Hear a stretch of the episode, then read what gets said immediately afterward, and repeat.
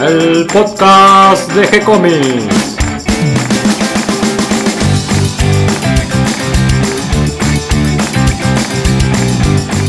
Muy bienvenidos a un nuevo episodio de G-Comics, el podcast donde hablamos de todas las técnicas necesarias para realizar un cómic, cómo dibujar un manga y todo el conocimiento requerido para dibujar esa historieta que tenemos dando vuelta en la cabeza.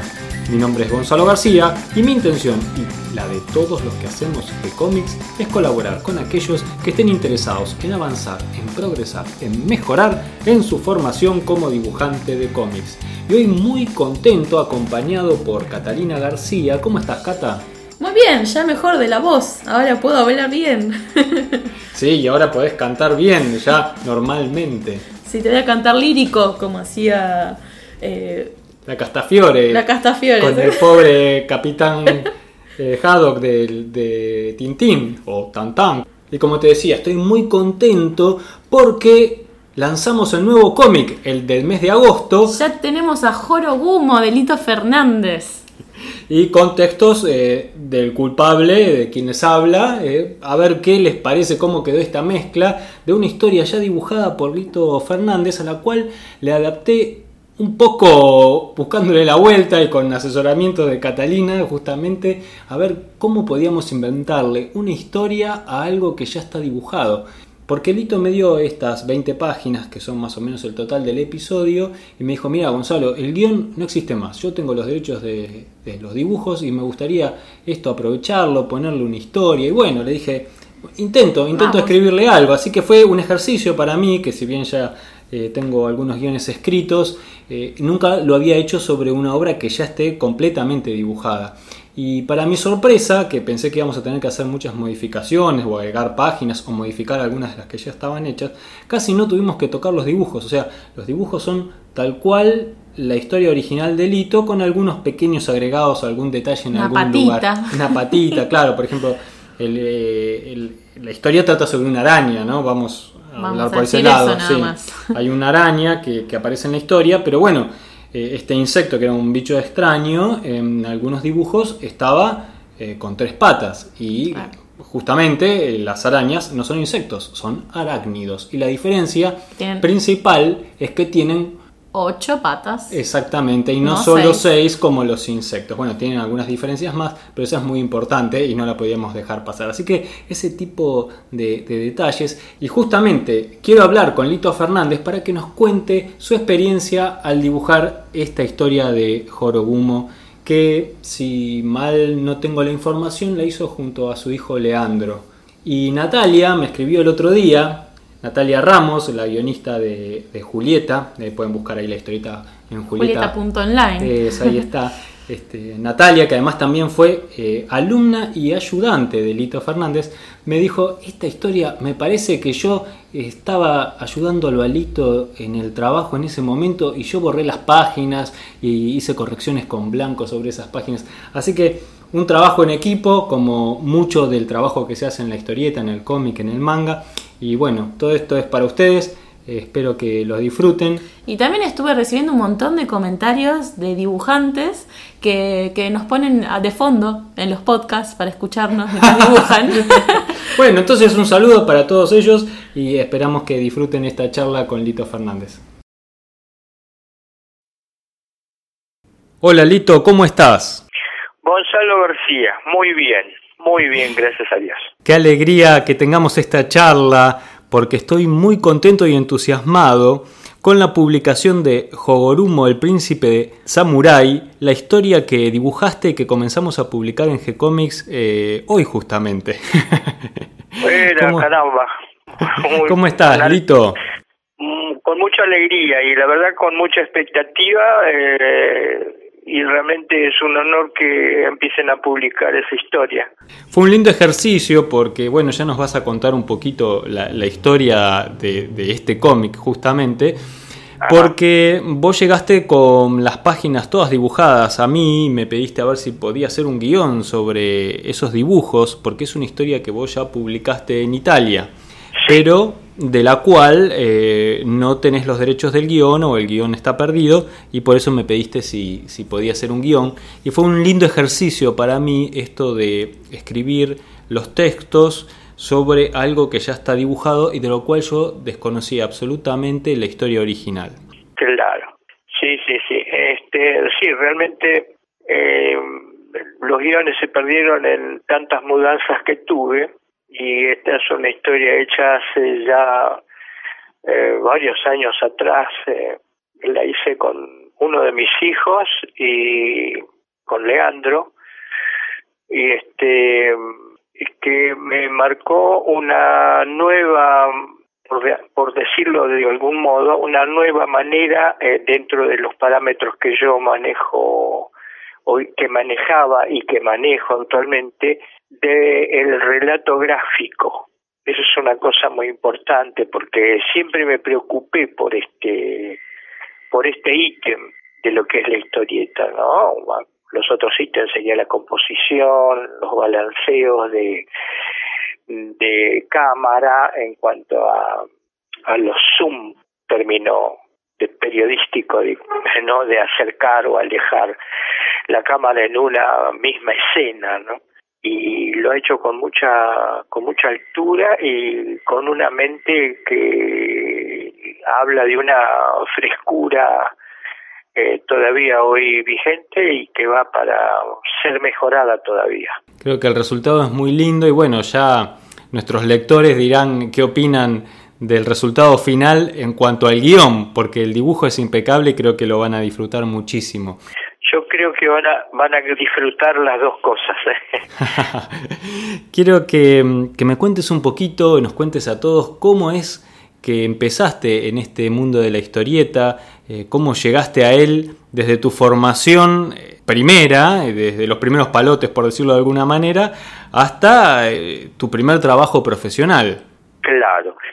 Vos sabés que fue todo muy curioso porque eh, antes de, eh, de, estar con, con Alberto Brecha, que fue mi primer maestro, ¿no? Eh, yo hacía historietas agarrando una hoja y dibujando un cuadro. Terminaba de dibujar ese cuadro y hacía otro, y así sucesivamente. Esos fueron los primeros palotes, por así decirlo. Y como en ese momento había una historieta eh, que me parece que la dibujaba Alex Raymond, Jim de la Jungla, me parece que la dibujaba Alex Raymond, no estoy muy seguro. Y me gustaba el tema, este y yo había hecho una especie de Jim de la Jungla, ¿no? A, mi manera en ese momento. Curiosamente, cuando empecé la Panamericana, estaba el, en, el aula, este, junto con otros compañeros, eh, Alberto Balbi, José Muñoz, eh, Leopoldo Durañona, vos fíjate los nombres que te estoy dando, y este entra un, un editor, le golpea la puerta a Alberto, la, la puerta del aula, y bueno, Alberto dice acá hay un editor, le gustaría ver que qué digamos este valores puede pueden acompañar la futura publicación de él. Y bueno entre otros eh, estuve yo. Y así fue como empezaron las primeras cosas que hice no que salieron afortunadamente de, la mano de Donadío que posteriormente este a los dos años eh, se tuvo la desaparición del mismo en circunstancias no muy claras. Pero yo sí mm, arranqué en otros lados también, viste, llevando muestras eh, a una editorial que editaba en la revista que se, llama, se llamaba El Gorrión, donde Alberto Brecha también publicaba el, eh, el Caballero Rojo, me parece, o el Balón Rojo.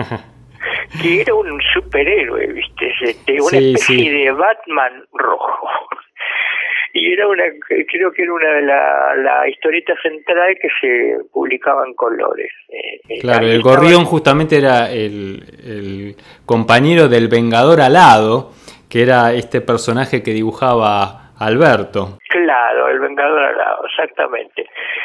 Y este, después de ahí, em, em, ahí me junté con Oscar Carovini, otro colega con el cual nos conocimos en ese lugar, entablamos una relación que se prolongó por varios años, este, a, niveles de, de yo ir con mi esposa y mi primer hijo con Cecilia eh, a su casa en Alta Gracia. este, sí, sí, fue eh, una cosa curiosa. Y después nos fuimos eh, a, a la editorial Sugestiones, que la comandaba Rafael Dente Acá estás haciendo un, un, viaje muy rápido porque de la Panamericana de Arte, donde comenzaste estudiando con Alberto Brexia, esto que nos estabas contando, con compañeros como Alberto Balbi o Leopoldo Durañona, ¿no? Qué, qué compañeros, como vos decís, qué, qué, figuras brillantes que fueron después. Sí, sí, la verdad que sí. Este, pero en ese momento vos eras muy joven, estamos hablando de 17 años, 16 años. Exactamente. o sea que comenzaste aún estudiando todavía en la Panamericana, ¿qué edad tendrías? ¿Unos 18 años más o menos? Sí, sí, sí, 17, 17. No, ahí está, estuviste bien ahí, 17 todavía tenía, porque todo ese eh, transcurrió en un año más o menos hasta la primera publicación, ¿viste? Y mm, luego de ahí, eh, de, de, seguir, tuve una segunda etapa en, en, en la Panamericana, ya trabajando en Columba, eh, con Eugenio Sopi, que con el tiempo hicimos dupla para, para trabajos para la editorial Columba, eh, revistas de intervalo, así cosas de eh, románticas y, también de aventuras. ¿no? Eh, más o menos eh, voy te agradezco que me vayas recordando cosas que se me, se me estaban yendo y fue también una, una segunda etapa en la Panamericana y la tercera, salteando algunas cosas en el medio, fue que eh, eh, tuve la oportunidad de ser profesor de historietas en la Escuela Panamericana allá por los años a principios de los 80. Y el, digamos, el jefe del grupo que estábamos haciendo eh, esa, esa pedagogía era Alberto Brecha. Y con él, eh, conmigo, digamos, eh, me acompañaba a Enrique Brecha también y otro otro más que era un profesor de bellas artes que enseñaba perspectiva este, el nombre lo tengo en la punta de la lengua, bueno, ya me acordaré. Porque hay que decir que, por ejemplo, Alberto, que era un gran dibujante, un, maestro justamente, y eh, todos sus alumnos eh, tenían como punto débil eh, la perspectiva. Justamente conocían de ojo cómo hacerla, pero no conocían los detalles técnicos. Exactamente. Mira, vos fíjate que nos reunimos ahí en una confitería en Callao y Corrientes, creo que la confitería La Paz. Y entonces nos acercamos las cabezas de los, éramos tres o cuatro ahí. Dice, ¿quién va a enseñar perspectiva? Dice, pues yo no la puedo enseñar, decía Alberto Brecha, porque no sé perspectiva, todo lo yo lo hago a ojo. Alberto, le digo yo, yo también la hago a ojo, más o menos me doy cuenta, poner este, la línea de horizontes es la, la, la que uno le da mirando al frente, estando parado, estando agachados, siempre varía eso, ¿no? Y este, y este muchacho que trabajó en una tira para la razón, que era también profesor de Bellas Artes, fue el que finalmente eh, pudo hacer eh, enseñarle a, una vasta cantidad de alumnos. Vos no sabés que habíamos, habíamos este reunido alrededor de 150 alumnos en dos aulas que se tuvieron que abrir y que muchos estuvieron parados en aquella oportunidad, ahí en la calle eh, Venezuela, cosa que regenteaban los hermanos, eh, los que editaron un libro de historieta, que uno de ellos luego se fue a Brasil y abrió otra escuela panamericana, creo que en San Pablo los que editaron el libro ese de, de los doce famosos, como... Ajá, bueno, bueno, vamos a buscarlo. Ya después lo, lo vamos a, hacer un insert en la charla. Sí, me sale Leipzig, pero no creo que sea. ¿Cuál es? Leipzig. Sí, los hermanos Leipzig. Sí, ah, bueno, bueno, bueno. Está bien, me acordé bien entonces. Gracias, Gonzalo, gracias. Los hermanos Leipzig este, cuyo con David me pude reunir antes del fallecimiento de Carlos Nine en la casa del mismo de, de, Nine en una charla que este, en un asado mejor dicho que pudimos hacer con Ernesto García con Juan Sasturain eh, eh, eh Falugi Alfredo Falugi y bueno obviamente con Carlos que era el el presentador, el autor del asado y su esposa, ¿no? Este realmente fue una, una hermosa charla que guardo un, recuerdo hermoso de todos ellos, que bueno, que desapareció fue Carlos Nine, tempranamente porque era un hombre que tenía todavía mucho para darnos. Lito, vos llevas una larga vida dentro del mundo de la historieta y eh, me vienen a la cabeza series como Dennis Martin o Precinto 56, como las más famosas, como las que te identifican, eh, lo que publicabas en Italia, como Martin Hell, por ejemplo. Eh, años y años de publicaciones de series tuyas y con una producción impresionante, porque en el medio de estas series hacías un montón de historias unitarias, de, otras series más que, que, no tengo en este momento en la cabeza. y y siempre em, una de las características tuyas fue la capacidad de producción, una enorme cantidad de, páginas mensuales que además hacías un trabajo em, en equipo, trabajando con muchos otros dibujantes. ¿Nos puedes contar un poquito cómo es tu forma de trabajar o cómo llegaste a esta forma de trabajo? Sí, en principio lo hacía yo solo. ¿eh? Eh, tenía un, un ritmo de producción y salida porque había encontrado una beta que con el tiempo eh, me arrepentí de haberlo hecho, ¿no? Pero en ese momento, eh, con muy poco, hacía mucho, porque el, relato justamente es una de las cosas que aprendí a través del tiempo y creo haberlo mejorado este sustancialmente. Eh, yo llegué a producir, a hacer, en, plantar una historia de 12 páginas, entre 10 y 14 páginas, en un día, porque mi lápiz este, se basaba más en, en, una, en un boceto, el, el boceto de una idea, no un lápiz totalmente terminado, y lo que yo finiquitaba era con la pluma y el pincel eh, lo terminaba con la pluma y el pincel, le daba el paso final, sin necesidad de, de ningún, prácticamente de ningún detalle, porque todo estaba en mi cabeza, este, no, no necesitaba eh, ver, sino pensar. Entonces, como era veloz con el pincel y todo eso, llegué a hacer dos y hasta tres historietas por semana. Qué eh, bárbaro. Plantaba un día, eh, al otro día la pasaba tinta, me daba el lujo de descansar el tercer día, que podía ser un, un miércoles, y entre jueves y viernes hacía la segunda, y sábado y domingo no trabajaba. O sea, dos por cuatro, ocho. Llegué a hacer entre seis y ocho historietas por, por mes en la editorial Columba.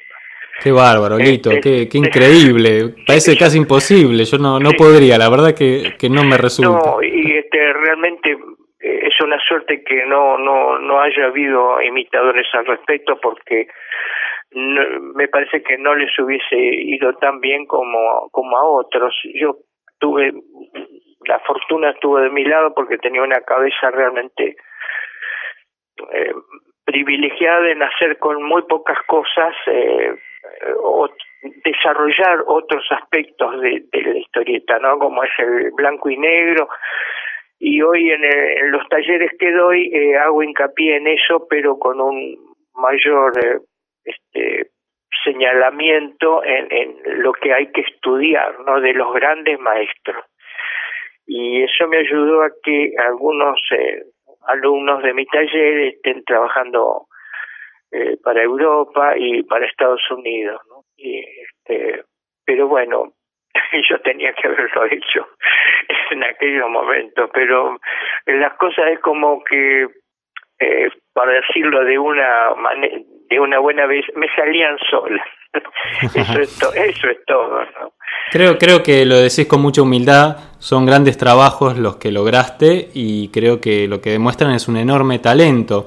Y hablando de las clases justamente que estás dando y de tus alumnos, eh, ¿qué consejo le darías a, a, un estudiante, a alguien muy entusiasta con la historieta, con el cómic, que quiere dedicarse a este mundo de, del dibujo, de contar con, con dibujos, historias?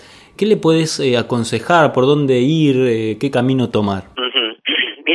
Vos sabés que a través del tiempo eh, esa pregunta me la han hecho varios. Yo lo que hice, ah, para mí es bastante, es un poco difícil de responderla, pero ¿por qué?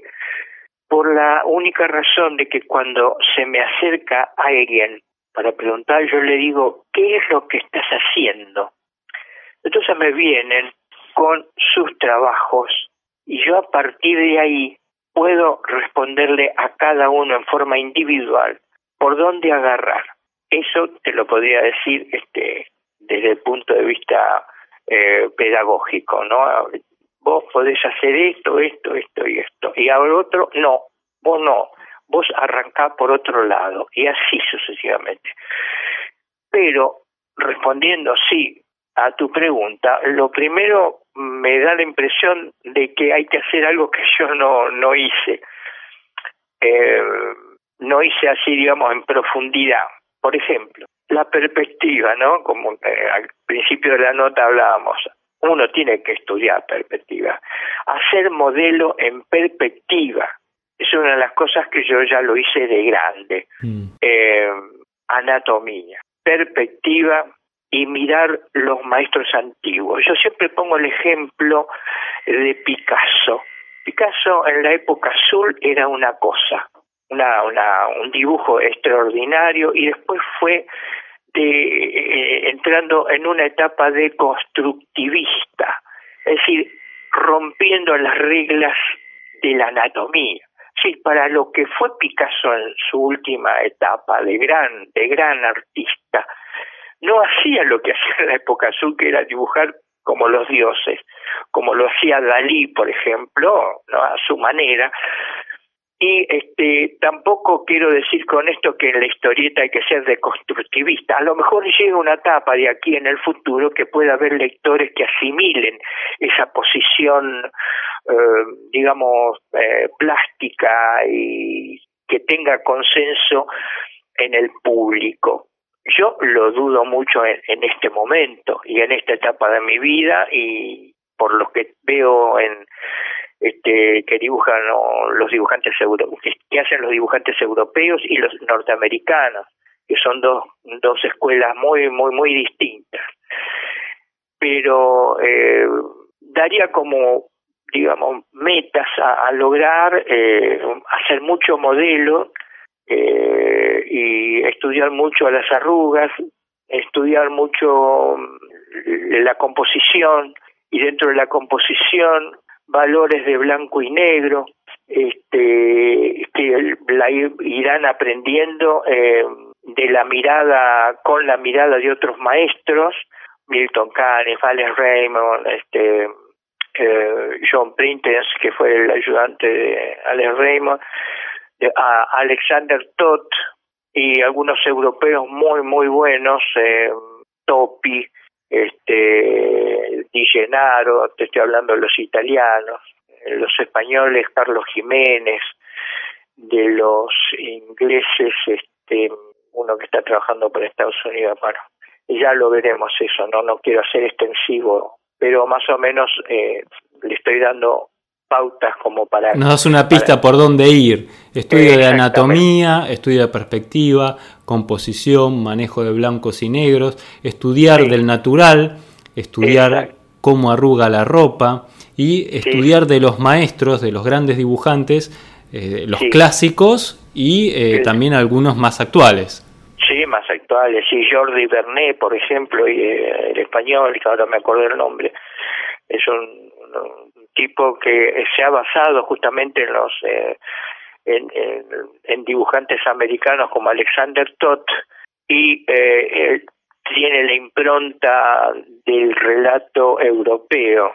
Y ese ha sido un, una licuafacción, un licuado, digamos, de, de ambas eh, corrientes y le pudo dar eh, a Torpedo, era Torpedo 36 creo que se llama. 1936, sí, una esqueleta fabulosa ubicada en los años 30 con, con la mafia italiana en Estados Unidos. Exactamente. Eh, y después acá hizo para página 12 Clara de Noche, eh, dando muestras de una vena humorística muy este muy buena, con mucha soltura. Sí. y este, un gran, este, un gran entintador a pincel, como vos, Lito. Sí, exactamente, es un, un intento, justamente algo que me que es una debilidad mía, el pincel, ¿no? Resolver eh, cosas y sobre todo los climas. Yo hago mucho hincapié también en el taller en los climas, dentro de los de lo que miren los otros maestros ah, hay que darle una parte muy importante que cada uno la tiene a determinada cuestión de guion, ¿no? Eh, poner acento en, en el drama, poner acento en, en lo cómico, poner acento este en lo, en, lo cotidiano, todo eso eh, en algunas partes hay, hay que meter eh, negro eh, y en las otras que en estas últimas que nombraba mucho menos con algún que otro gris en algunas partes y con línea pura en otras, ¿no? Hmm. Por ejemplo, para poner un, ejemplo, una escena donde transcurre en el hospital. Yo la haría prácticamente en línea pura, dándole clima a los blancos y, lo poco gris sería el texto, que es un gris impuesto dentro del cuadro. Y este me apasiona, esta vez podría estar hablando hasta, hasta mañana pasado. Bueno, ahí Qué bueno, Lito, qué bueno. Nos estás dando una, una pequeña clase eh, por radio, sería a través del audio, de cómo se dibuja. Te agradezco, Lito, por, por este tiempo que nos dedicaste. Y bueno, vamos a, leer este, tu historieta, a ver qué tal está, a ver qué, qué combinación quedó con mi guion.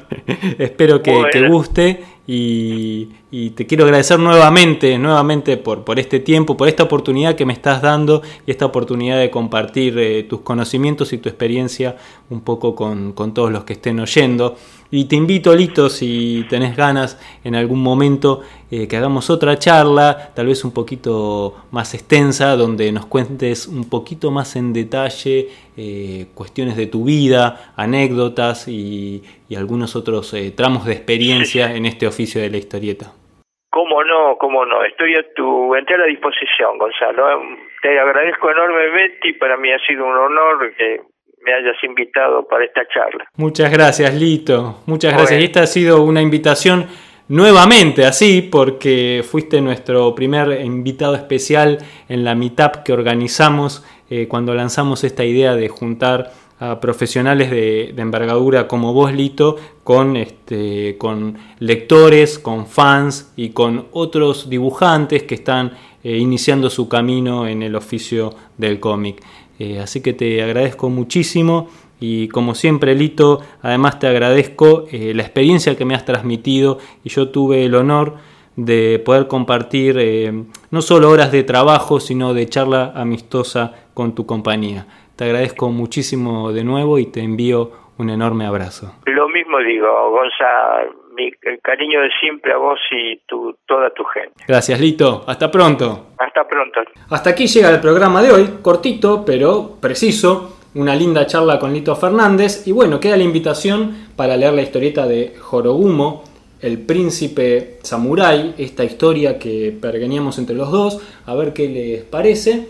Y bueno, le damos la bienvenida a todos los que se sumaron en el día de hoy, gracias a todos los que nos comparten en sus redes sociales y ayudan a que cada vez seamos más. Pueden escribirnos a través de la pestaña de contacto o a través del Facebook, Twitter, Instagram o también de DeviantArt si quieren, aunque no entramos tanto, tenemos que ponernos un poco las pilas con las redes sociales. Sí, es que no alcanza el tiempo y además esta semana y la semana pasada eh, tuvimos ahí algunos, algunos detalles técnicos, algunas cuestiones ¿no? con la web. Porque que- se viene la tienda online. Eso, eso, y bueno, si notan a veces algún momento algún efecto estilo Matrix, eh, bueno, es que estamos haciendo algún experimento. Estamos programando del otro lado. Espero que entonces nos encontremos en un próximo episodio, este viernes, ¿te parece, Cata? sí, ¿qué vamos a escuchar este viernes? ¿De qué vamos a hablar? ¿Lo sabemos? Dejémoslo en suspenso. A ser una Bueno, sorpresa. eh, Los esperamos entonces el viernes que viene con una sorpresa. Gracias y hasta la próxima. Gracias, Cata. Gracias, Gonzalo.